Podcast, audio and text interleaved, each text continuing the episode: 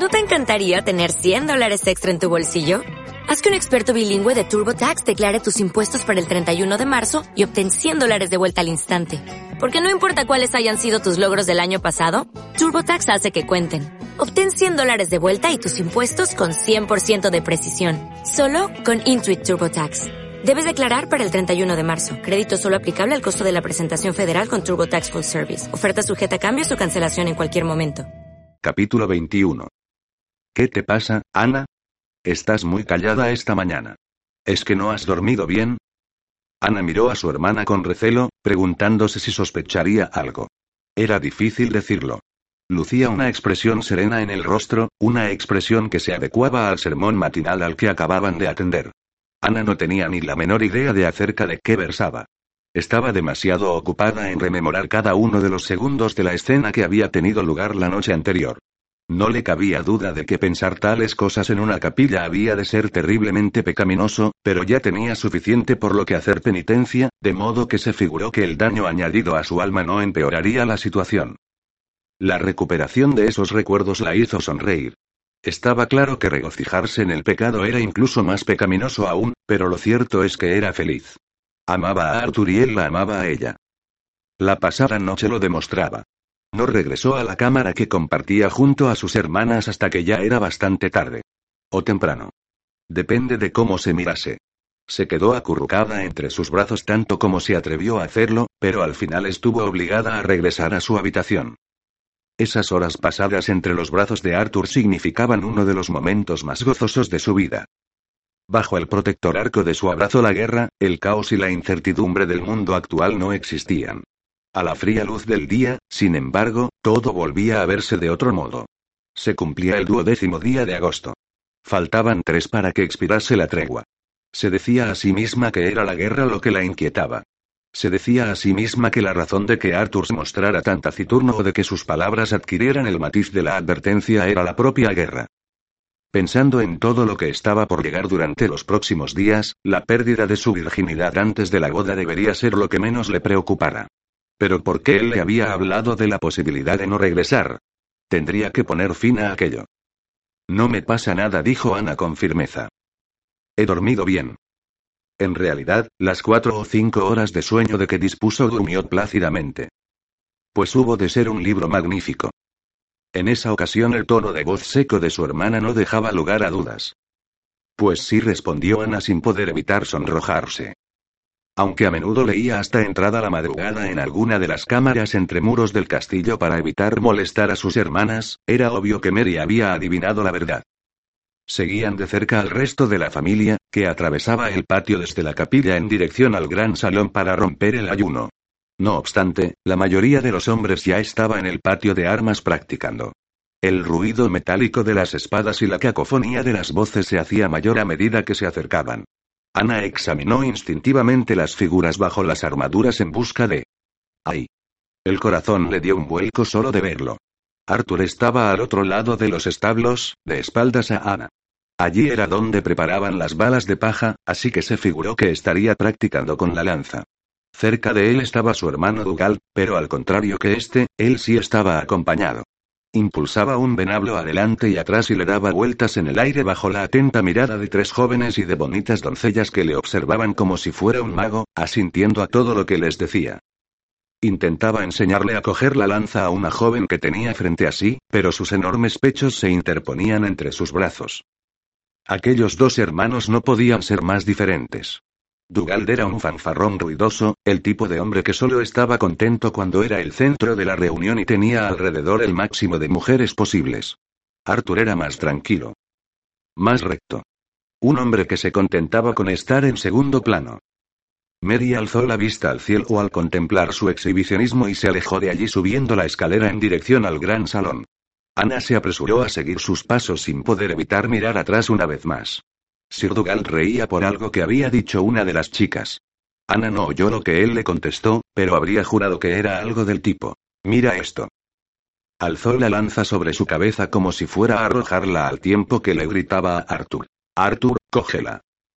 Antes de que Ana se percatara de lo que estaba a punto de hacer, antes incluso de que el grito pudiera tomar forma en su garganta, la lanza ya estaba en el aire, proyectada en dirección a Arthur.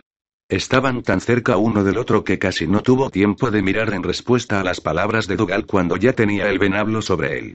Lo atrapó en el aire en el último instante, con una sola mano. Se lo llevó a la rodilla con un rápido movimiento, lo rompió en pedazos y le devolvió las astillas a su hermano con el rostro ensombrecido por la cólera. Eso le recordaba algo a Ana.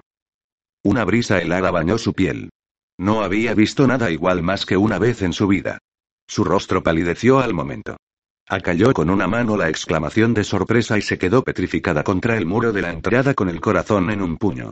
Había sucedido exactamente lo mismo que la noche del bosque de Air. Esa noche en que la mandaron a recoger la plata para su padre y se encontró con una emboscada. El caballero que la rescató había hecho exactamente lo mismo. El espía. No, no puede ser, se dijo Ana, invadida por un ataque de terror que le recorría la espalda. Había de ser una coincidencia. Pero los recuerdos se retorcían en su cabeza y la confundían. Estaba oscuro. No pudo ver su rostro. Él hablaba en voz baja para enmascarar su voz.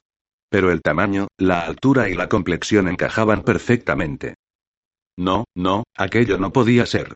Ana se tapó las orejas y cerró los ojos. No deseaba verlo. No quería pensar en todas las razones que daban pie a esa posibilidad. En sus crípticas advertencias. La sensación de que ocultaba algo. Sus intentos iniciales de evitarla. La mirada de reconocimiento en su tío Lachlan McRuairi. Se le contrajo el estómago. La cicatriz. Dios, la cicatriz no. Pero la marca de flecha en forma de estrella de su brazo se ajustaba a la herida del caballero que la había rescatado. La bilis ascendió hasta su garganta. Mary debió de percatarse de que Ana no iba tras ella y bajó la escalera corriendo hasta la entrada en la que su hermana permanecía como un pasmarote pegada al muro. ¿Qué te pasa, Annie? Parece que hubieras visto un fantasma. Así era. Dios santo, así era. Ana movió la cabeza, negándose a aceptarlo. Todo a su alrededor comenzó a dar vueltas. No. No me encuentro muy bien. Subió la escalera hacia su cámara sin mediar más palabras y casi no tuvo tiempo de sacar el orinal de debajo de la cama cuando ya estaba vaciando los magros contenidos de su estómago y purgando de paso su corazón en él. Arthur miró en derredor del gran salón camino de la cámara de Lorne para el consejo de guerra de la noche. Se quedó circunspecto al percatarse de su ausencia. ¿Dónde diablos se habría metido? La leve sensación de preocupación que le asaltó esa mañana al no ver a Ana había empeorado con el desarrollo de la jornada. Alan le dijo que Ana no se encontraba bien. Un dolor de estómago, pero dado lo ocurrido la noche anterior, Arthur no acababa de creérselo. ¿Estaría enfadada? ¿Se arrepentía de lo que había pasado entre ellos? La culpa lo reconcomía por dentro. ¿Qué habría hecho? Se obligó a alejar a Ana de sus pensamientos y a concentrarse en la tarea que tenía ante sí. No quedaba mucho tiempo. El rey Robert atacaría en cuatro días, y Arthur todavía no había conseguido ninguna información de utilidad. Entró en la habitación siguiendo a Dugal, que estaba de un humor de perros como jamás antes le había visto, y se sentó a la mesa con el resto de los caballeros de alto rango y los miembros de la Meinie de Lorn. Minutos después de que se congregaran los hombres, hizo su entrada Lorn. Pero en esa ocasión no llegaba solo. Su padre, el convaleciente Alexander McDougall, iba con él. El pulso de Arthur se aceleró. Si McDougall estaba allí, probablemente se trataría de algo importante. El Lord de Argyll tomó asiento en el sillón a modo de trono que normalmente ocupaba su hijo y le dejó a Lorne un sillón más pequeño junto a su puesto. Una vez que se hizo el silencio en la sala, Lorne sacó un trozo de pergamino doblado de su escarcela y lo puso sobre la mesa. Arthur se quedó petrificado al reconocerlo de inmediato. Reprimió una maldición obscena. El mapa. O para ser más exactos, su mapa. El mapa que había dibujado para el rey, el que había entregado al mensajero. Debieron de interceptarlo antes de que llegara a Bruce. Maldición. Deseó haberse acordado de mencionarlo la última vez que se reunió con ellos. Los hombres se acercaron para verlo de cerca. ¿Qué es? preguntó uno de ellos. Lorne adoptó una expresión severa. Un mapa de los alrededores de Dunstafnage dijo, haciéndolo pasar. Y el número de hombres y los suministros a nuestra disposición. Hubo varias murmuraciones de enojo cuando algunos de los hombres se percataron de lo que significaba. Dougal se acercó más y examinó el mapa con tal intensidad que a Arthur se le erizaron los cabellos de la nuca. No había nada delator en el documento. La escritura era minúscula y en cuanto a los dibujos. Dugald nunca había prestado mucha atención a los garabatos de Arthur más que para reírse de ellos. No tenía nada que temer. Pero aún así, el interés que se tomaba su hermano le resultaba inquietante. ¿De dónde ha salido? preguntó Dugald. Se lo quitaron a un mensajero del enemigo que mis hombres interceptaron hace varias semanas, respondió Lorn. Pero por la exactitud de los números, sospecho que hay un traidor entre nosotros. Los murmullos de indignación y rabia zumbaron por toda la sala y Arthur se unió a ellos. Desafortunadamente el mensajero no fue capaz de identificarlo. ¿Cómo podéis estar seguro, milord? preguntó Arthur. Una sonrisa de complicidad curvó la boca de Lorn. Lo estoy. Lo cual quería decir que habían torturado al mensajero. Lorne examinó los rostros de los hombres que le rodeaban, el círculo interno de su mando. Mantened los ojos abiertos en busca de cualquier cosa que se salga de la normalidad. Quiero encontrar a ese hombre, dijo aplastando el mapa con la palma de la mano. Pero este mapa ha demostrado su utilidad. Tengo un plan para ganar la partida al usurpador en su propio juego. Arthur se quedó quieto, intentando contener la emoción. Tal vez al final pudiera conseguir algo de información para el rey. ¿A qué os referís? preguntó Alan. Me refiero a que haremos que sus propias tácticas se vuelvan en su contra. Bruce ha conseguido victorias frente a fuerzas mucho más poderosas luchando según sus propios medios, eligiendo el lugar y el terreno adecuados para el ataque, asestando golpes duros y rápidos desde sus escondrijos, usando el mismo tipo de estrategias que han usado nuestros ancestros durante siglos, tácticas de guerra y gland. Y que me aspen si permito que alguien de las tierras bajas me gane en mi propio terreno, dijo, haciendo acto seguido una pausa para que el resto coreara su aprobación. No nos quedaremos aquí esperando al asedio del castillo como él cree. Atacaremos nosotros primero. Todos empezaron a hablar al mismo tiempo. Arthur se obligó a no unirse a la refriega porque quería oír el resto. Pero sabía que aquello era algo grande, monumental de hecho. Lorn tenía razón, el rey no esperaría que los atacaran. No cuando tenían una fortaleza como Dunstafnage para cobijarse. Lorne impuso silencio en la sala con un movimiento de la mano. Esperad que cuente el resto para hacer preguntas. Colocó el mapa más adelante para que los hombres que tenía frente a él pudieran verlo. Bruce y sus hombres vienen del este por la carretera de Tindrum. Apuntó a una esquina del mapa, haciendo que la piel de Arthur se erizara al presentir algo importante. Lorne movió el dedo siguiendo el camino y se detuvo en el paso de Brander. A Arthur se le encogía el estómago del temor. Para llegar hasta Dunstafnage tendrán que cruzar estas montañas. En el estrecho y largo paso de Brander, allí será donde ataquemos. Pondremos a nuestros hombres aquí, aquí y aquí, dijo señalando tres cumbres por encima de las cuales no se veía nada, debido a los meandros del camino. Arthur reprimió una imprecación al tiempo que el resto de la sala prorrumpía en una ola de excitación. Era el sitio perfecto desde el que llevar a cabo un ataque sorpresa. Los MacDougall sorprenderían a Bruce desde arriba, descendiendo sobre el ejército en marcha en una abertura estrecha desde donde el rey no podría sacar ventaja de su superioridad numérica. ¿Cuándo? Preguntó Dugald alzando la voz. Nuestros informes señalan que Bruce llegará a Brander en la madrugada del 14. Hijo de perra traicionero. La sala se quedó en silencio. Pero la tregua no expira hasta el 15, dijo Alan con cautela. Lorne entornó los ojos. Es el usurpador quien ha escogido ignorar el código de la batalla, no yo. Bruce marcha sobre nuestras tierras. Es él quien rompe la tregua. Un razonamiento a la propia conveniencia como jamás se vio antes. Pero nadie en la sala se atrevió a discutirlo. Alan continuó Lorne, marcharás con el grueso de las fuerzas mañana y estaréis en la posición al caer la noche, solo para asegurarnos. A Arthur no le sorprendió saber que Alan estaría al mando. Esos abruptos barrancos y el irregular terreno serían difíciles de surcar incluso para los guerreros más jóvenes. ¿Defenderéis vos el castillo, milord? preguntó. Lord lo fulminó con la mirada. Mi padre guardará el castillo, corrigió. Yo me haré cargo de una flota de galeones y comandaré el ataque desde aquí, dijo señalando el lugar en el que el río Agua se adentraba en el lago del mismo nombre. Así, cuando les hayamos sorprendido desde arriba, les seguiremos atacando desde el frente. Golpeando a Bruce desde dos direcciones. Era un plan excelente. No solo se trataba de una localización perfecta para lanzar el ataque, sino que al atacar primero, y antes de que la tregua expirase, tendrían el factor sorpresa a su favor. Esa intervención provocó un aluvión de preguntas, pero Arthur ya estaba concentrado en la tarea que se avecinaba. Tenía que advertir al rey lo antes posible sin que Lorne se percatara de que su plan corría peligro. Tendría que arriesgarse a enviar el mensaje esa misma noche. Después, en la excitación y el caos que precederían al ataque, tendría la posibilidad de escabullirse. Para siempre. Se le encogió el estómago.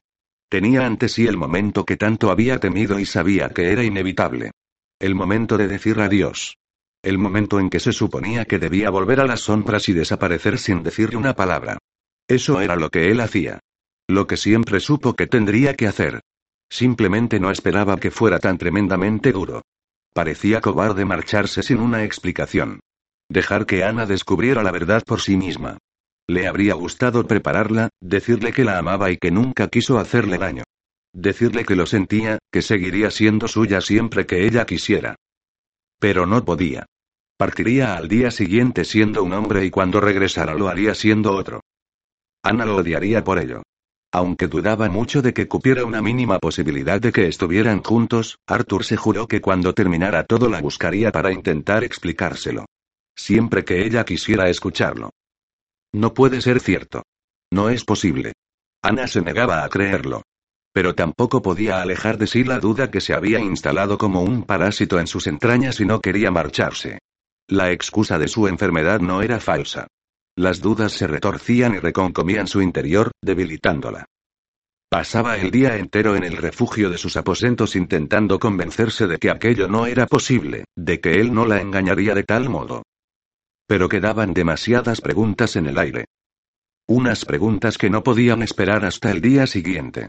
Para entonces podría ser demasiado tarde. Mary y Juliana acababan de regresar a la cámara hacía poco para informarle de que los hombres ya disponían los preparativos previos a la guerra. Guerra. El miedo le atenazó el pecho, y la necesidad de encontrarlo se tornó desesperada. Tenía el vestido arrugado y lleno de pelos de escudero tras haber pasado todo el día tumbada en la cama, pero no perdió el tiempo en cambiarse. Se echó agua en la cara, se enjuagó la boca, pasó un cepillo por su enmarañado cabello y se encaminó a las dependencias de su padre tras pedirle a sus hermanas que le echaran un ojo al cachorro. Le defraudó encontrar la puerta abierta, ya que esperaba que los hombres continuaran en el consejo de guerra. No obstante entró, atraída por las voces que procedían del interior. Su padre, que estaba de pie junto a Alan, observando un trozo de pergamino extendido sobre la mesa, alzó la vista al verla entrar en la sala. Ah, Ana. ¿Te encuentras mejor? Sí, padre, mucho mejor contestó ella, intentando no mostrar la decepción que le suponía descubrir que se hallaban allí solamente ellos dos. Seguramente Arthur ya se habría retirado a los barracones para dormir. ¿Qué podía hacer ella, entonces? ¿Qué excusa inventaría para ir en su busca a esas horas? ¿Necesitas algo? preguntó Alan, percatándose de la preocupación de su rostro. Cuando su hermano bajó la vista, Ana se dio cuenta de que estaba retorciéndose los faldones del vestido. Pareces disgustada por algo, no podía llegar a hacerse una idea. Oh, Dios. Tendría que contárselo. Ana sintió un vacío en el estómago al percatarse de que debería compartir sus sospechas con ambos. Pero no podía. No hasta que estuviera completamente segura. Su padre. Le dolía admitir que la ira de su padre no siempre era racional. No podía estar segura de lo que haría. Pero tenía que contarles algo. Es por la guerra. Mary me ha dicho que los hombres se preparan para partir mañana. No hay razón para preocuparse, Ana. Tu madre, tus hermanas y tú estaréis a salvo aquí. No creo que sea eso lo que le preocupa, padre dijo Alan con una sonrisa forzada. Estaba en lo cierto. Ana emprendió la retirada, ansiosa por encontrar a Arthur. No quería molestaros, dijo mirando el pergamino sobre la mesa. Es obvio que estáis ocupados, os dejaré que. añadió, deteniéndose de repente con una exclamación de sorpresa. Clavó la mirada en el trozo de pergamino y cayó en la cuenta de que lo reconocía, a pesar de que en ese momento ya estaba acabado y tenía un aspecto diferente. Ya no parecía un bosquejo. Parecía un mapa. ¿Un mapa? ¿Qué significaba aquello? Si Arthur estaba haciendo un mapa para su padre, ¿por qué no le había dicho nada? Intentaba ocultarlo. Ana dio varios pasos al frente presa de un pavor inexplicable. Intentó disimular el temblor de su voz. Interesante mapa. Tenía la garganta demasiado seca, de modo que, más que hablar, carraspeaba, ¿de dónde lo habéis sacado? Nuestros hombres lo interceptaron de un mensajero enemigo, respondió Alan, pasando los dedos por sus finos trazos. La verdad es que es muy bueno. Magníficamente detallado. Ana no oyó más que las palabras. Mensajero enemigo. Palideció al momento. Sus peores temores, aparentemente, se habían confirmado. Es un espía, ¿sabes algo al respecto, hija? Ana volvió la vista hacia su padre. Abrió la boca para pronunciar las palabras que condenarían a Arthur, pero quedaron congeladas en su boca. No podía. No podía hacerlo. No antes de ofrecerle una oportunidad para explicarse. Nada se apresuró a decir bajando los ojos, incapaz de sostenerle la mirada. Alan la observaba con expresión de extrañeza. ¿Estás segura de que no te encuentras mal, Annie? No tienes buen aspecto. No se encontraba muy bien. Tenía mareos. Como si la habitación girara a su alrededor o los tablones del suelo se desprendieran a sus pies. Se tambaleó y dio un paso para recuperar el equilibrio. Yo. Yo creo que será mejor que vuelva a mi habitación.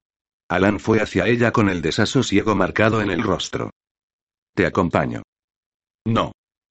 Ana negó con la cabeza enérgicamente, reprimiendo unas lágrimas que le escocían en los ojos. No es necesario. Estoy bien. Seguid con lo que estáis haciendo. Ana salió antes de que su hermano pudiera oponerse. Se apresuró a llegar al barquín sumida en una sensación de ahogo. Abrió la puerta de la torre del homenaje y se sintió reconfortada por el golpe de aire frío de la noche. Inspiró profundamente, llenándose los pulmones y procurando estabilizar su acelerada respiración. Se aferró a la barandilla de madera que coronaba la escalera como si fuera un cabo de salvamento, dejando que el aire fresco y el tranquilizador dosel de la negra y cerrada noche calmara la precipitación de su corazón, la de su aliento y, sobre todo, la de su cabeza. Varios de los hombres que vigilaban el barquín se quedaron mirándola, pero Ana estaba demasiado disgustada para preocuparse por ello. ¿Disgustada? No, aturdida. Destrozada. Horrorizada. Su cabeza todavía daba vueltas, incapaz de creerlo.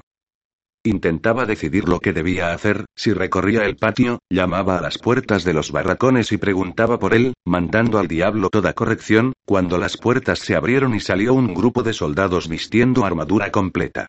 El corazón le dio un vuelco al percatarse de que uno de ellos era Arthur. Se dirigían hacia los establos. Estaba partiendo. Partiendo. Se asió a la barandilla con fuerza hasta que la madera se astilló en sus manos. Se lo quedó mirando con el pecho ardiendo de dolor y una parte de sí todavía reacia a creerlo. Arthur pareció advertir el calor de su mirada y dejó a medias lo que estaba haciendo para alzar la vista. Sus ojos se encontraron entre la luz mortecina que proveían las antorchas. Arthur dijo algo a uno de los hombres, se separó del grupo y caminó en su dirección. Ana inspiró profunda y entrecortadamente y se dispuso a bajar la escalera para encontrarse con él al final de esta. Su corazón se detuvo al ver su rostro. ¿Cómo podía mirarle con tal cara de preocupación y planear traicionarla al mismo tiempo? ¿Qué ha pasado? preguntó. Me quedé preocupado al no veros antes. Él se acercó a ella, pero Ana se revolvió. No podía permitir que la tocara. Solo serviría para confundirla más si cabe. Necesito hablar con vos. La rigidez de su voz despertó los temores de Arthur. Dirigió su mirada hacia los establos, donde los hombres habían desaparecido. No tengo mucho tiempo. Me están esperando. ¿Os marcháis? Sin decir adiós. El pequeño temblor que apareció en su barbilla lo delataba. Señal de que se sentía culpable. No es más que la ronda nocturna. Estaré de vuelta en unas horas. ¿Estáis seguro? ¿No me advertisteis de que tal vez no regresaríais? Arthur examinó con detenimiento su rostro y pareció percatarse de que algo iba realmente mal. Consciente de los hombres que patrullaban a su alrededor, la tomó por el brazo y la llevó hacia el jardín que había en la parte posterior a la torre, donde nadie podría oírlos. La cogió por los hombres para encararla hacia sí y la miró con expresión severa. ¿A qué se debe todo esto, Ana? Ana alzó la barbilla, odiando que la tratara como si fuera una niña pesada. Lo sé, ¿qué es lo que sabéis? Un sollozo asomó por su pecho, pero consiguió controlarlo. Las palabras salieron como un torbellino. Sé la verdad. Sé por qué estáis aquí. Sé que sois quien me salvó en Air. Sé que trabajáis para ellos, dijo Ana, casi escupiendo esa última palabra, incapaz de pronunciarla. Él trabajaba para el enemigo mortal de su familia. Se había quedado inmóvil, demasiado. Sus facciones habían sido adiestradas para la impasibilidad.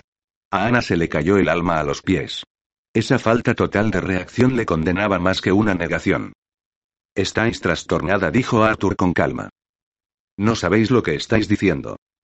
¿Cómo os atrevéis? exclamó Ana con voz temblorosa y una emoción que ardía en su pecho hasta convertirse en un acceso de rabia, no os atreváis a mentirme. Os vi esta mañana coger la lanza al vuelo y romperla con la rodilla. Solo he visto eso una vez en mi vida. ¿No recordáis cómo salisteis a rescatarme aquella noche?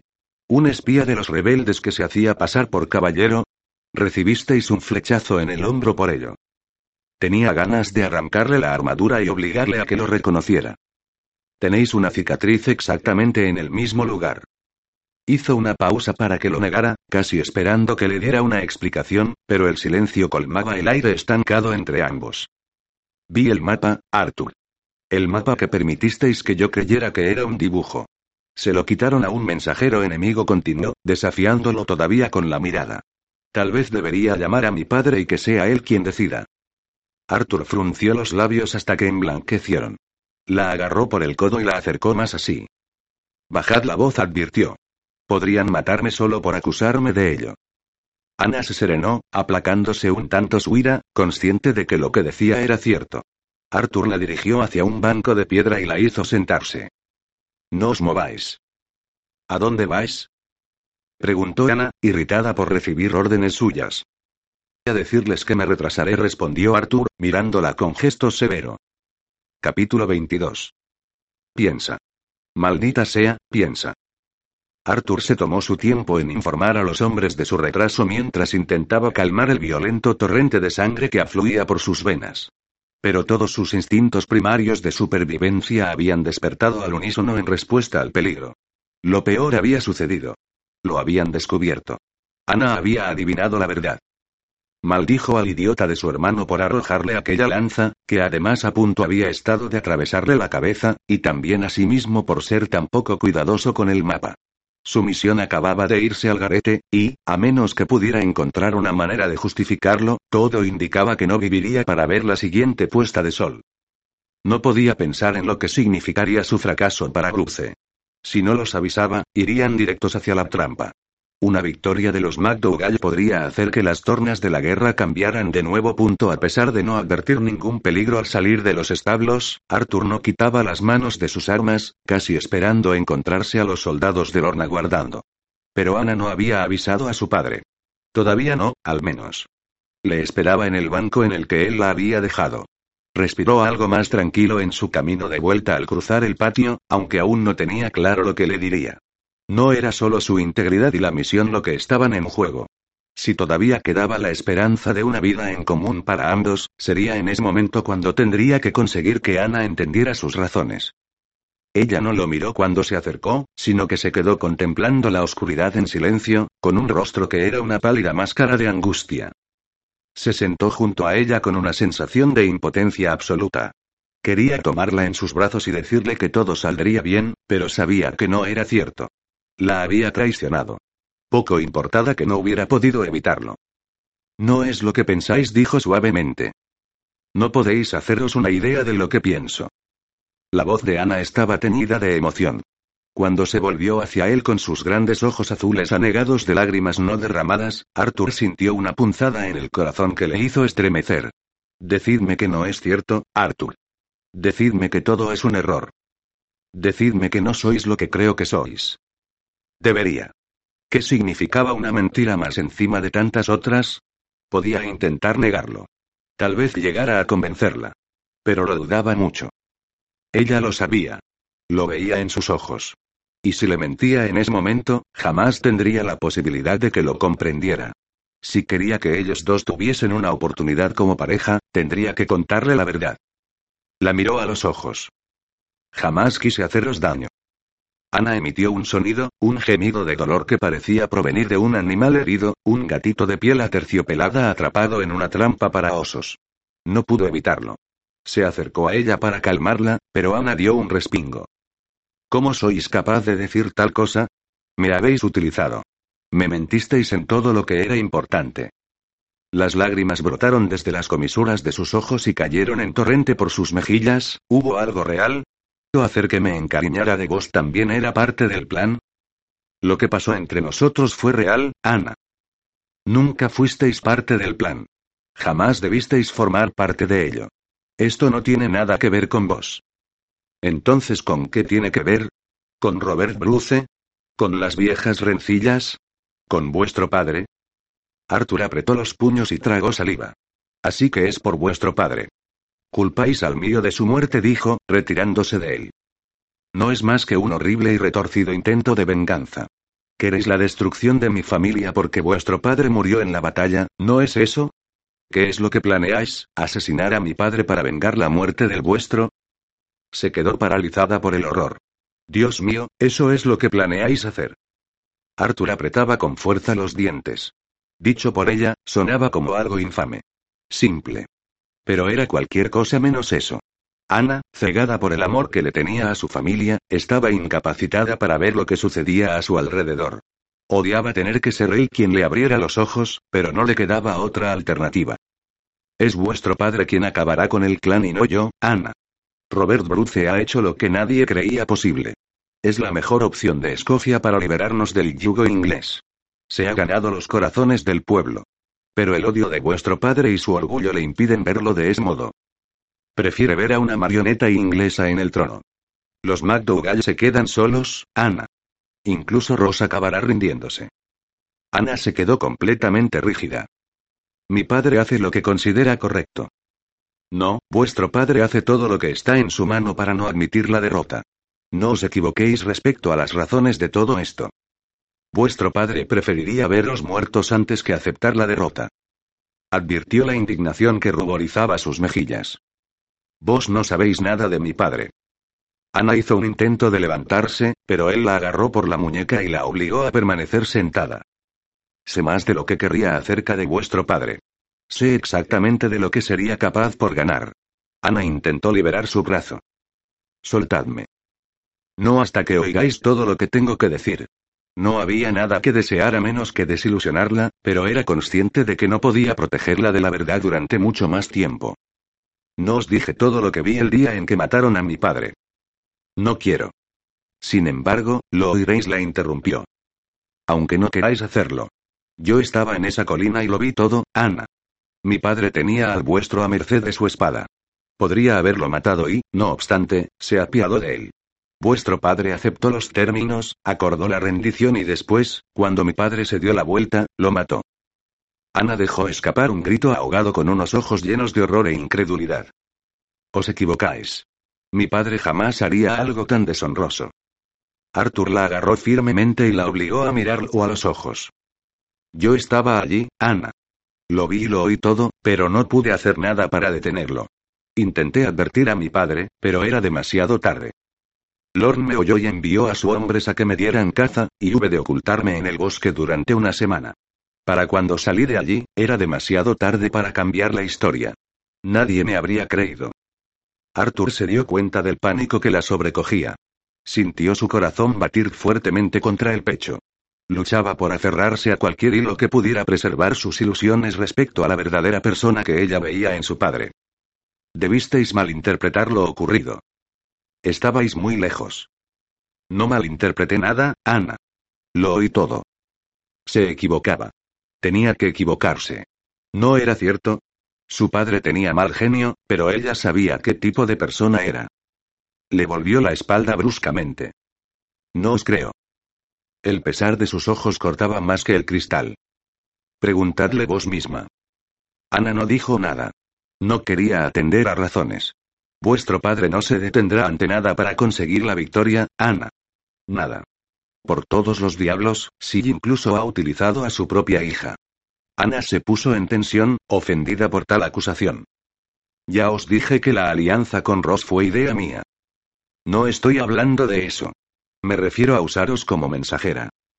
Ana se quedó sin aliento. ¿Lo sabía? Cielo santo, ¿le habría ofrecido información sin ser consciente de ello? ¿Cuándo? Exclamó, ¿desde cuándo lo sabéis? No lo descubrí hasta hace unas semanas, desafortunadamente.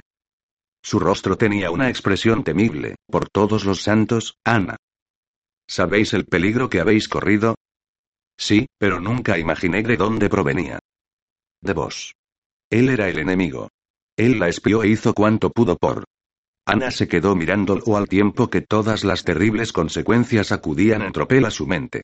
De repente dio un brinco hacia atrás, horrorizada. No, eso no, por favor.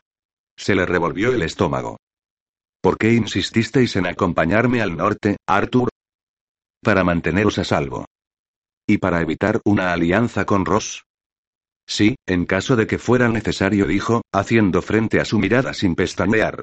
El dolor lastimaba tanto el corazón de Ana que se ahogaba en sus propios sollozos. Pero no es lo que pensáis. Aquello no formaba parte de mis planes. Era como si la fustigaran por dentro. Le parecía desangrarse, como si estuviera en carne viva. ¿Y se supone que he de creeros? Arthur contrajo la mandíbula. Es la verdad. Lo que ocurrió en aquella habitación fue porque los celos y el miedo a perderos me volvieron medio loco. No me enorgullezco de lo que hice, pero os juro por Dios que no lo había planeado. ¿Ocurrió por casualidad, eso queréis decir? ¿Y qué pasa con lo de anoche? ¿Ocurrió también por casualidad? Su voz se quebró por la emoción que la embargaba. ¿Cómo pudisteis, Arthur? Sabíais lo que acabaría pasando y aún así me dejasteis creer que os importaba, que queríais casaros conmigo. Y no eran más que mentiras. ¿Cómo podía ser tan idiota para ofrecerse a un hombre que planeaba traicionarla, traicionarlos a todos ellos? No dijo Arthur con rudeza, obligándola a mirarle a los ojos. No era mentira. Nada de eso era mentira. Yo, Vaciló, como si aquellas palabras no cupieran en su boca. Yo os quiero, Ana. Nada me haría más feliz que casarme con vos. Por un estúpido momento el corazón le dio un vuelco al escuchar esas palabras que tanto tiempo había esperado. Unas palabras que debían hacer que todo fuera perfecto, pero que no conseguían más que ahondar en lo desgraciado de aquel asunto. Era un hombre cruel. Era cruel decirle aquello que tan desesperadamente ansiaba oír. A buen seguro, no hacía más que manipularla para que no lo delatara. Delátalo. Oh, Dios, ¿qué podría hacer? Tenía la obligación de decirle a su padre lo que acababa de descubrir. Pero si lo hacía no le cabía la menor duda de lo que sucedería. Arthur moriría. Y si no lo hacía, Arthur pasaría al enemigo la información que hubiera obtenido. Se trataba de una elección imposible, pero sabía que, a pesar de todo lo que Arthur hubiera hecho, no podía ser ella quien le echara el lazo al cuello. Un solo hombre no podía derrotar a un ejército. ¿De verdad esperáis que crea que me amáis? Arthur adoptó una postura rígida, pero siguió mirándola a los ojos. Sí, lo espero. No tengo ningún derecho a hacerlo, pero esa es la verdad. Jamás antes le dije esas palabras a nadie y nunca pensé que lo haría. Pero desde el primer momento que os vi, sentí algo especial. Sé que vos también lo sentisteis, una conexión a la que no me pude resistir. Lo que sentíais era lujuria, dijo Ana devolviéndole sus palabras. Arthur frunció los labios. Ella era consciente de que lo estaba llevando al límite, pero se sentía demasiado dolida y furiosa para que le importara. ¿Cómo podéis esperar que crea en vuestro amor cuando me habéis mentido desde el primer día en que nos conocimos? ¿Qué queríais que hiciera? No estaba en posición de deciros la verdad. ¿Creéis que yo quería que sucediera esto? Por Dios santo, sois la última persona en el mundo de la que querría haberme enamorado. Ana se estremeció, ¿se suponía que eso había de hacerla sentir mejor? Aunque le doliera que aceptara sus sentimientos con tal dificultad, las palabras de Arthur tenían el distintivo de la verdad. Intenté mantenerme al margen, señaló, dando rienda suelta a su frustración. Pero no me lo permitisteis. Entonces es culpa mía, ¿no? Arthur suspiró y volvió a llevarse la mano a los cabellos. No, por supuesto que no. Incluso en el caso de que me hubierais evitado, yo me habría enamorado de vos en la distancia. Me atrajisteis desde el primer momento en que os vi. Vuestra calidez. Vuestra vitalidad. Vuestra dulzura. Sois todo lo que no sabía que me perdía en la vida, eso que no creía posible para mí. Jamás quise tener ese tipo de intimidad con alguien hasta que os conocí. A pesar de todos sus intentos por no caer en sus engaños de nuevo, Ana no pudo evitar que su corazón se conmoviera. Arthur la tomó de la barbilla y volvió su rostro para mirarla a los ojos. Sé que no puedo esperar que me creáis, Ana, pero sí espero que intentéis comprender que lo hice lo mejor que pude, dadas las difíciles circunstancias. Estaba condenado a traicionaros incluso antes de que nos conociéramos. Los ojos de Ana examinaron su rostro en busca de señales de engaño, pero solo encontraban sinceridad. Quería creerle, pero ¿cómo podía hacerlo sabiendo lo que pretendía? Incluso en el caso de que sus sentimientos fueran sinceros, tenía la intención de traicionarla. Él estaba en un bando y ella en el otro. Quería matar a su padre. Ana volvió la cara bruscamente, recelando de su propia debilidad. Cuando la miraba con esa expresión, solo podía pensar en besarle y en lo protegida que se sentiría entre sus brazos, fingiendo que todo saldría bien. ¿Cómo podría creer que os importo cuando estáis aquí para espiarnos, destruir a mi familia y vengaros de mi padre? Si me amarais de verdad, no podríais hacerlo. Los ojos de Arthur brillaron con fuerza en la oscuridad, como si quisiera discutir con ella pero comprendiera la inutilidad del gesto. ¿Qué otra cosa podría hacer? Podríais dejar de lado vuestras ansias de venganza. Lo miró a los ojos, consciente de que estaba a punto de pedirle un imposible, pero sabiendo también que esa era la única oportunidad que habría para ambos. Podríais escoger quedaros conmigo. Arthur se quedó de piedra. Maldita fuera por hacerle eso. Por hacerle escoger. Le pedía lo único que no podía darle. No podía echar por tierra todo su honor y lealtad, ni tan siquiera por ella. Su rostro adoptó el aspecto del granito. Hice un juramento, Ana. Juré dar mi espada a Bruce. Y a la guardia de los Iglanders, pensó. Ir contra eso sería ir contra mi conciencia. Ir contra todo aquello en lo que creo. Y a pesar de que tengáis razones para creer lo contrario, soy un hombre de honor. Eran el deber, la lealtad y el honor los que le habían llevado hasta allí. Pero esto no es solo una cuestión de honor. ¿No es cierto? Lo desafió. Es una cuestión de venganza. Queréis la destrucción de mi padre. Quiero justicia, dijo Arthur tensando la mandíbula. Sus grandes ojos lo miraban con expresión luminosa y suplicante, reconcomiendo su conciencia. Ana puso una mano sobre la suya, pero a él le pareció que con ella se agarraba a su corazón. Es mi padre, Arthur. Le pareció que todo su interior se retorcía. Esa suave súplica llegaba más hondo de lo que le habría gustado. ¿Cómo era capaz de hacerle eso? ¿Cómo podía apretarle las tuercas para que él se viera en la necesidad de hacer cuanto pudiera por satisfacerla? Pero era imposible. Eso no podía hacerlo. Durante 14 años su vida se había centrado en una sola cosa, deshacer un entuerto. Había esperado demasiado tiempo para encontrarse con Lorne cara a cara en el campo de batalla. Así como no podía negar sus sentimientos hacia ella, tampoco podía obviar su promesa de justicia. ¿Creéis que no soy consciente de que se trata de vuestro padre? ¿Creéis que no he pasado cada uno de los días de estos dos últimos meses deseando que no fuera así? Yo no quería que pasara nada de esto, maldita sea. Las lágrimas brillaron en los ojos de Ana. Creo que eso ya lo dejasteis suficientemente claro. Vuestros sentimientos hacia mí son un obstáculo. Yo no he dicho eso. Arthur apretó los puños. No tenéis nada que explicar. Creedme, lo entiendo. La aspereza de su tono dejaba muy claros los sentimientos de Ana. Se levantó del banco y caminó unos pasos hacia el interior del patio con la mirada perdida en la oscuridad. Marchaos dijo sin expresión en la voz. Partid antes de que cambie de opinión. No podía creer que fuera a dejarle marchar. Por un segundo tuvo un destello de esperanza. Eso solo podía significar que ella todavía le amaba, pues al dejarlo marchar lo anteponía a su familia. Y tenía que marcharse. No le gustaba la idea de dejarla plantada así, pero tenía que advertir al rey. Se acercó a ella, se puso a su lado, la tomó por el codo y la atrajo hacia sí con delicadeza. Daba la impresión de ser más joven y frágil a la luz de la luna, con esa cara pálida que parecía un óvalo de alabastro. Os juro que volveré tan pronto como pueda. Ana negó con la cabeza sin dejar de mirar al infinito. Ya habéis hecho vuestra elección. Si os marcháis ahora lo haréis para siempre, dijo, mirándolo al fin con un rostro imperturbable. No quiero volver a veros jamás. La determinación de su voz cortaba como una espada. No lo decís en serio. No podía decirlo en serio. Era su rabia la que hablaba.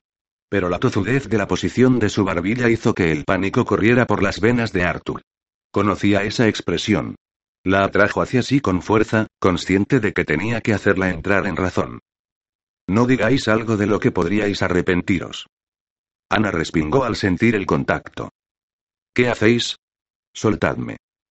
Le dio un empujón para desembarazarse de él. Pero sus esfuerzos no hicieron más que agudizar la sensación de pánico de Arthur. Tenía que hacérselo ver. ¿Cómo podía negarlo? ¿Acaso no sentía ella la energía que desprendían sus cuerpos? ¿El calor? Estaban destinados el uno para el otro. Se había quedado sin palabras y sin tiempo, de modo que la besó, capturando su boca con la de él en un desesperado y fiero abrazo. Ella se quedó lívida, ya sin forcejear, simplemente desmayada sobre sus brazos. No, maldita sea. No. La ausencia de reacción empeoraba la sensación de urgencia. La besó con más fuerza, con más pasión, obligándola a abrir los labios, buscando algo que mucho se temía se le estaba escapando entre los dedos. Sus labios estaban calientes y suaves, seguían sabiendo a miel, pero nada era como antes. Ella no quiere que la bese. Se detuvo. ¿Qué demonios estoy haciendo? La dejó ir al tiempo que soltaba una imprecación y se la quedaba mirando con horror. Nunca antes había hecho algo así. La idea de perderla hacía que se volviera loco. Dios, Ana. Lo siento, dijo con una voz ronca y entrecortada por la aspereza de su aliento.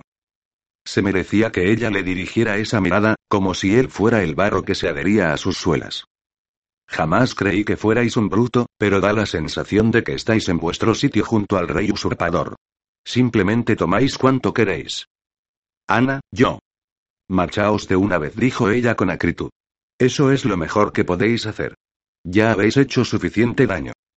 Lo miró a los ojos, desafiante, ¿acaso pensabais que podría perdonaros esto?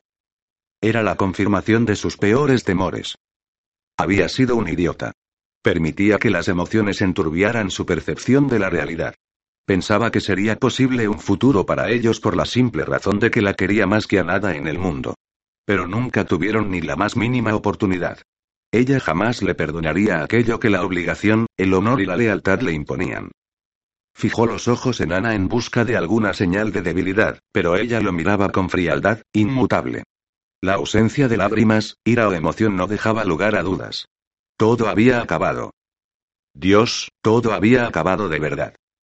Arthur siempre supo que podría llegar aquel momento, pero nunca esperó sentirse tan impotente y desesperanzado. Jamás pensó que le dolería tanto. Le parecía que lo hubieran roto en mil pedazos por dentro y no hubiera nada que hacer al respecto. Os amo, Ana. Siempre os amaré. Nada podrá cambiarlo. Espero que algún día comprendáis que nunca quise haceros daño. Alargó el brazo para tocar su mejilla una vez más, incapaz de detenerse, pero ella se apartó de él como si fuera un leproso y su mano cayó sin fuerza sobre el aire. Adiós. Dicho esto, Arthur la miró por una última vez, una imagen que tendría que retener para siempre, dio media vuelta y abandonó el lugar. Jamás olvidaría el aspecto que tenía en aquel momento pequeña, sola. De una belleza dolorosa, con sus largos cabellos dorados cayéndole sobre los hombros en sedosos bucles y sus delicados rasgos resplandeciendo bajo la opalescente luz de la luna.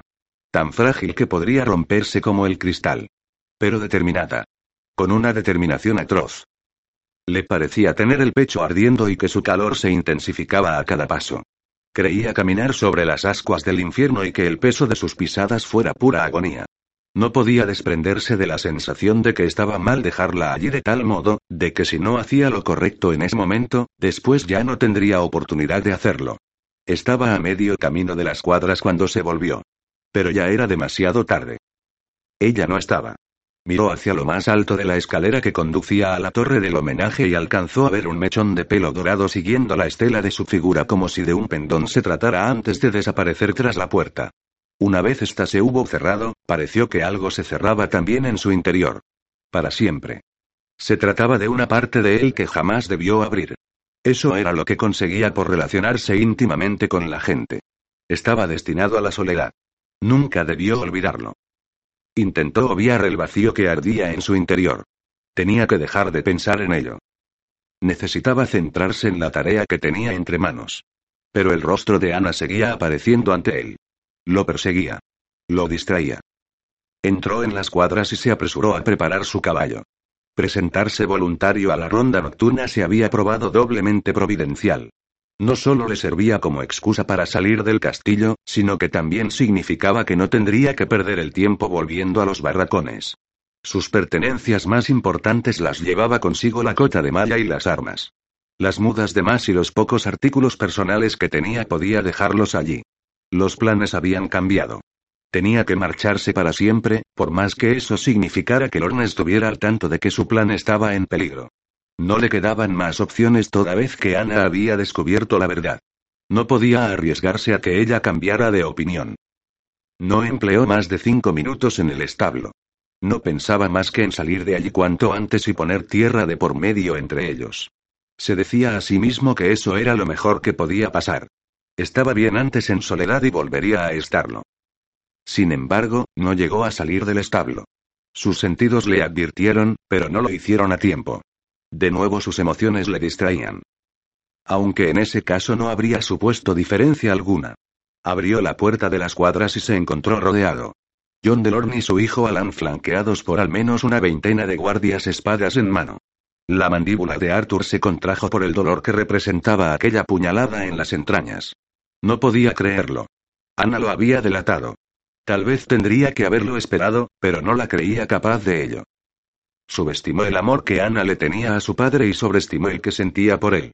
No había razones para que le sentara como una traición. Pero así era. Lorne arcó una ceja de manera indolente. ¿Y vais a alguna parte, Campbell? Sí respondió despreocupadamente, como si no estuviera rodeado por hombres armados.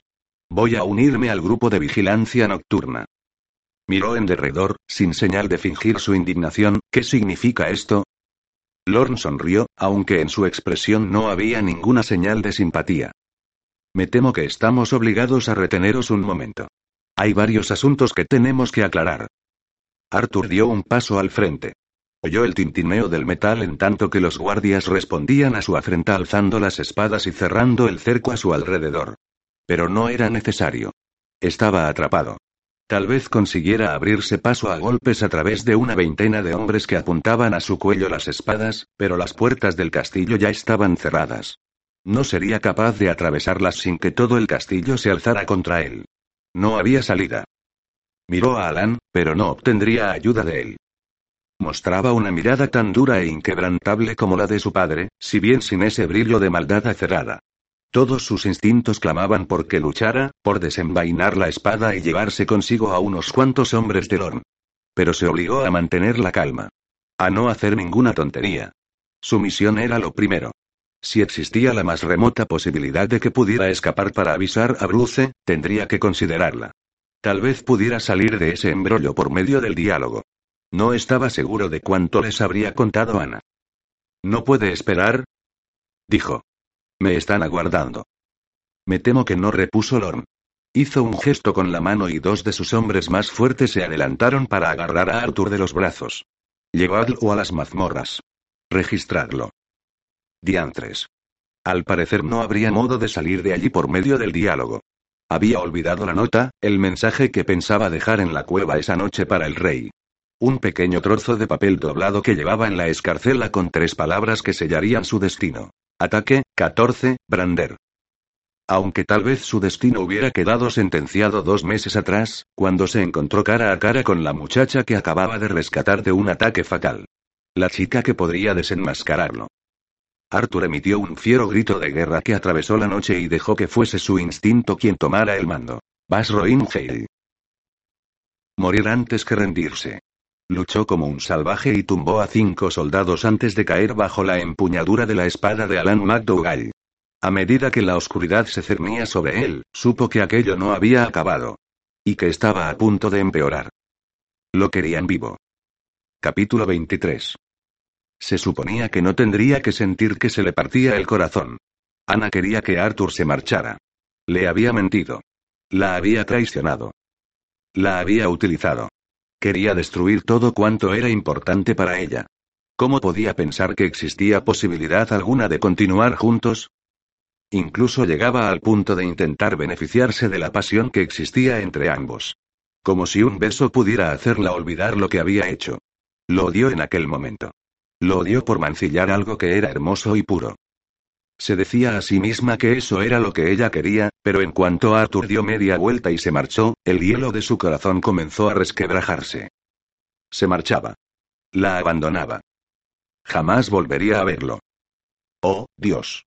Se quedó completamente quieta, sin osar moverse pese al estremecimiento de su interior. Se sentía como una fina lámina de cristal sacudida por una violenta tormenta de emociones. Fuerte en la superficie y frágil en realidad. En cuanto el viento soplara con fuerza, se rompería en mil pedazos diminutos. No debía sentirse así después de lo que él le había hecho. No tenía por qué sufrir tanto. El dolor. El resquemor. La desolación. La sensación de que le arrancaban el corazón. Esa intensidad de emociones parecía pura debilidad. ¿Dónde estaba su orgullo? Era una McDougall y sin embargo, en ese momento, solo se sentía como una chica más que observa cómo el hombre al que ama se marcha de su vida para siempre. Incapaz de soportarlo por un momento más, temiendo a lo que él vería si se daba la vuelta, echó a correr. Subió la escalera tan rápido como pudo hasta que alcanzó la seguridad de su cámara. Allí se desplomó sobre la cama con cuidado de no despertar a sus hermanas, se echó la manta por encima de la cabeza y se arrebujó sintiéndose como una muñeca de trapo. Solo entonces se dejó llevar por la emoción y rompió a llorar en silenciosos sollozos que parecían arrancados de su propia alma. Escudero, sintiendo su angustia, se acurrucó junto a ella. Ana se abrazó al cachorro e hizo de esa cálida bola de pelo de amor incondicional su compañía durante aquella larga y miserable noche. Os quiero. No podía sacarse las palabras de la cabeza. Sonaban tan sinceras. Pero Arthur le había mentido en todo lo demás, así que ¿por qué habría de creerle en eso? Incluso en el caso de que fuera cierto, no debería revestir importancia. Ana repasaba lo ocurrido una y otra vez, recordando cada una de las palabras de su explicación, su justificación. O como quiera que pudiera llamarse a aquello que intentaba hacer. Ya era suficiente que estuvieran en bandos contrarios de la guerra, pero realmente esperaba que ella comprendiera su necesidad de destruir al clan familiar, de matar a su padre, el hombre a quien ella más admiraba en el mundo, y todo por cierta forma retorcida de venganza. Justicia, lo había llamado él. No quería oír sus explicaciones ni entender sus razones. Y tampoco creyó ni por un momento las mentiras que había soltado acerca de su padre. Él jamás habría matado a un hombre de manera tan deshonrosa. Haría cualquier cosa por ganar, pensó tapándose las orejas con la almohada como si las plumas pudieran contener sus propios temores. Preguntadle vos misma, la había desafiado Arthur. No necesitaba preguntarle. Ella sabía la verdad. Pero Arthur parecía demasiado seguro acerca de lo que había visto. Ana salió de la cama en cuanto las primeras luces del amanecer tendieron su manto por el suelo. Hizo sus abluciones matinales y pasó sigilosamente junto a sus hermanas para salir de la cámara. Sabía exactamente lo que haría. Demostraría que Arthur se equivocaba. Así podría dejar todo aquello atrás y detener ese miserable sufrimiento de su corazón. Todavía no habían dispuesto las mesas con sus caballetes y algunos de los hombres seguían aún desperezándose en sus jergones del gran salón cuando se apresuró hacia los aposentos de su padre. Sabía que estaría levantado, a pesar de que apenas hubiera pasado una hora desde el amanecer.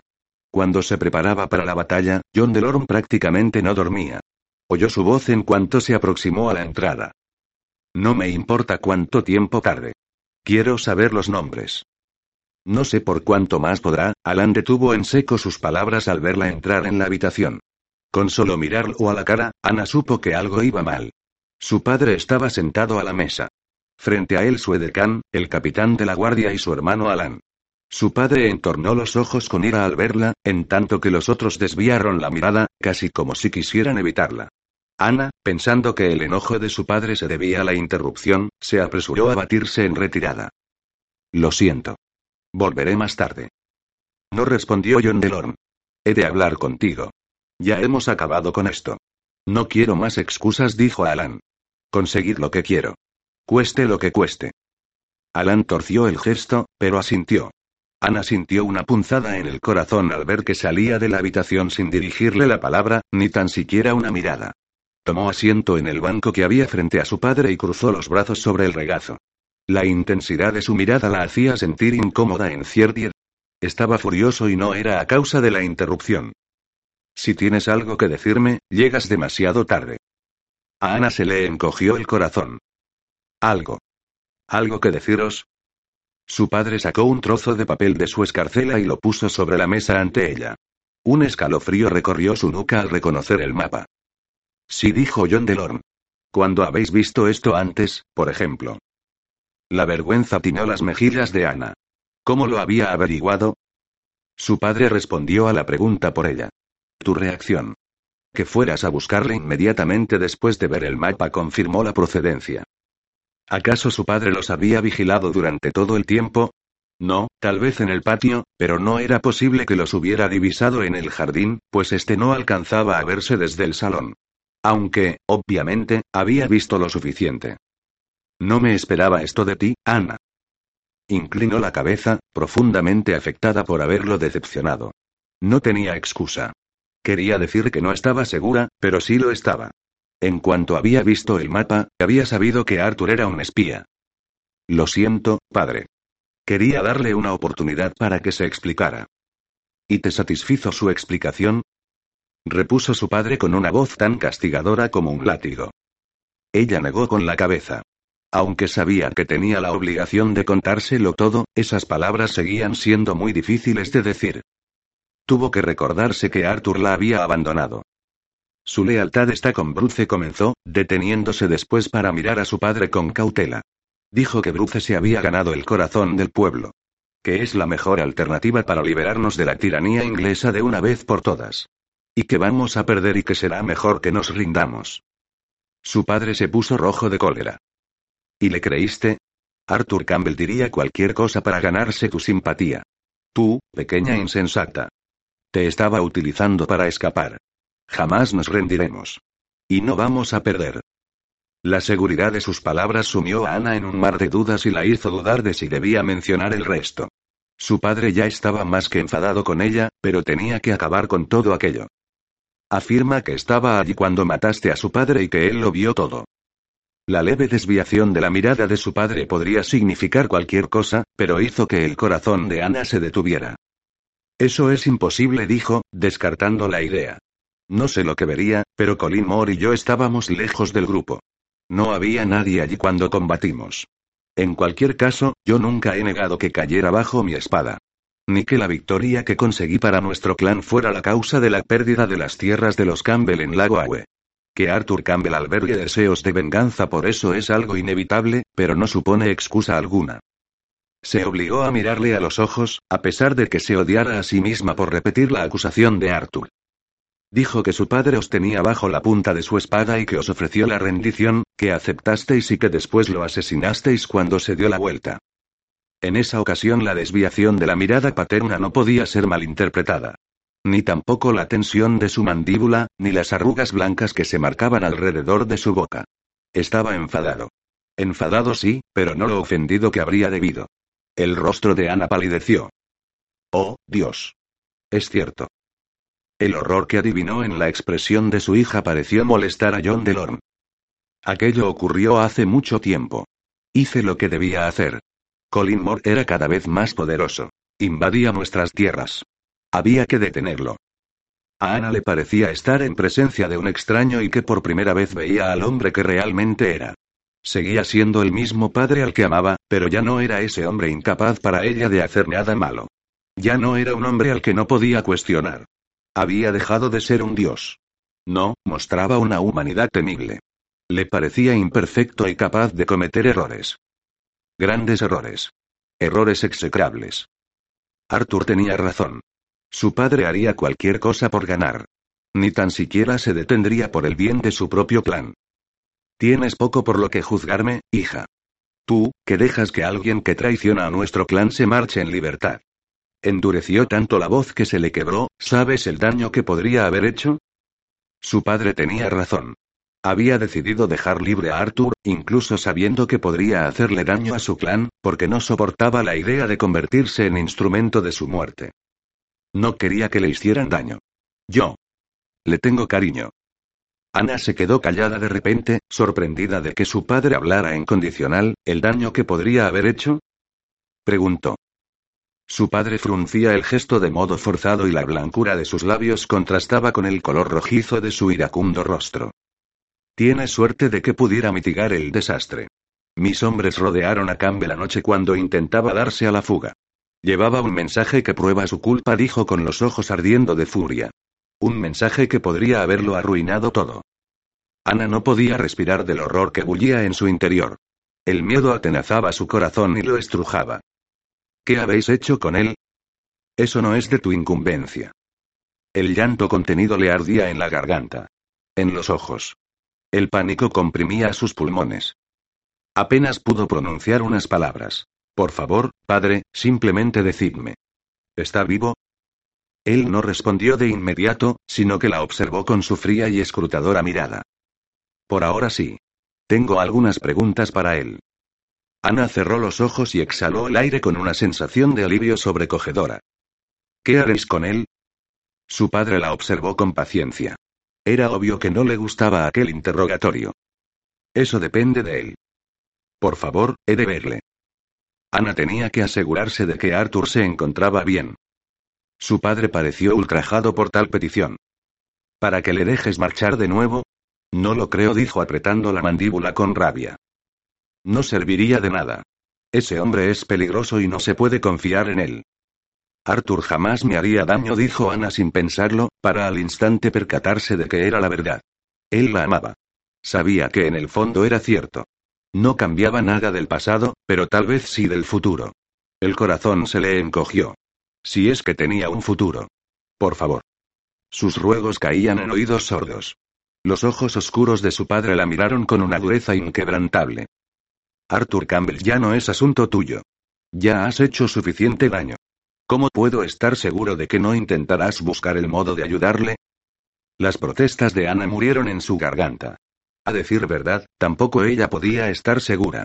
El miedo que atenazaba su corazón al pensar que Arthur estaba encarcelado hacía que se percatara de que no era tan fácil evadirse de lo que sentía por él. No esperaba esto de ti, Ana. La decepción de su voz la desgarraba hasta lo más profundo, y esa sensación se veía agravada por la seguridad de que lo merecía. Pero estaba entre dos aguas, atrapada entre dos hombres a los que amaba. Su padre la despidió con un gesto huraño de la mano. Estarás lista para partir dentro de una hora. Se le cortó la respiración. ¿Partir? ¿Pero a dónde? Tu hermano Ewen marchará como avanzadilla del ejército con un contingente amplio de hombres para asegurar nuestras defensas en Innischonel.